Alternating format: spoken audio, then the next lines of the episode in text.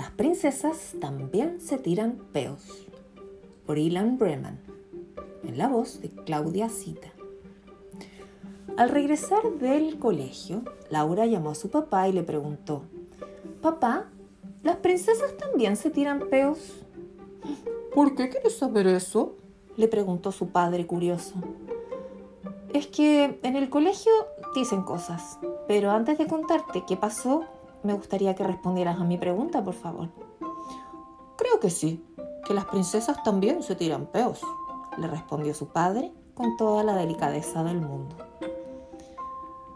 No puede ser, papá. La discusión que tuvimos en el colegio ha sido por eso. Marcelo nos dijo a las niñas que Cenicienta se tiraba muchos peos. Todas le hemos dicho que eso era imposible, que ninguna princesa del mundo se tiraba peos. Pero ahora creo que Marcelo podría tener razón. ¿Y papá, tú cómo sabes que las princesas se tiran peos? El padre, a quien le gustaban los libros y las buenas historias, como a su hija, se levantó, se dirigió a la biblioteca, miró a Laura y le hizo un gesto con el dedo sobre sus labios. Le decía que debían permanecer en silencio. Tras unos minutos de búsqueda, el padre encontró un libro que por su aspecto debía tener más de 200 años. ¿Qué es eso, papá? El padre puso cara de misterio. Se acercó con su hija al escritorio, cerró la puerta de la biblioteca y le dijo en un susurro, Este es el libro secreto de las princesas. ¿Y qué cuenta este libro, papá? Todos los secretos de las princesas más famosas del mundo. Incluso hay un capítulo titulado Problemas gastrointestinales y flatulencias de las princesas más encantadoras del mundo. ¿Problemas gastrointestinales y flatulencias de las princesas más encantadoras del mundo?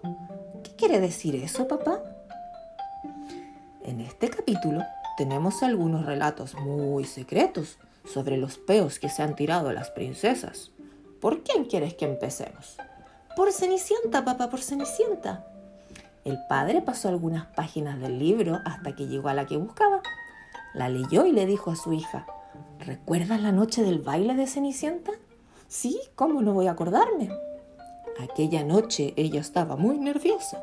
Antes de ir al baile, se había comido dos barritas de chocolate que la madrastra tenía escondidas en la despensa. A la hora del baile, el príncipe apretó muy fuerte la cintura de Cenicienta. Ella no lo pudo soportar y soltó un buen peo, justo en el mismo momento en que el reloj daba las campanadas de medianoche. ¡Ah! ¡Caramba, papá! ¿Eso quiere decir que el príncipe no lo notó? no, hija. ¿Y Blancanieves? El padre pasó algunas páginas, las hojeó y luego dijo, la comida que cocinaban los enanos era muy pesada. Le gustaba la coliflor, los quesos de todo tipo, el tocino, los pasteles de albaricoque. Blancanieves ya estaba un poco harta de toda aquella comida llena de colesterol. Cuando la madrastra le dio la manzana envenenada, ni siquiera llegó a probarla. Soltó un peo tan hediondo que resultó ser tóxico. Por eso se desmayó. ¿Y por eso los enanos la pusieron en una urna de cristal para que nadie notara el mal olor? Así es, hija mía. ¿Y cómo pudo el príncipe acercarse tanto?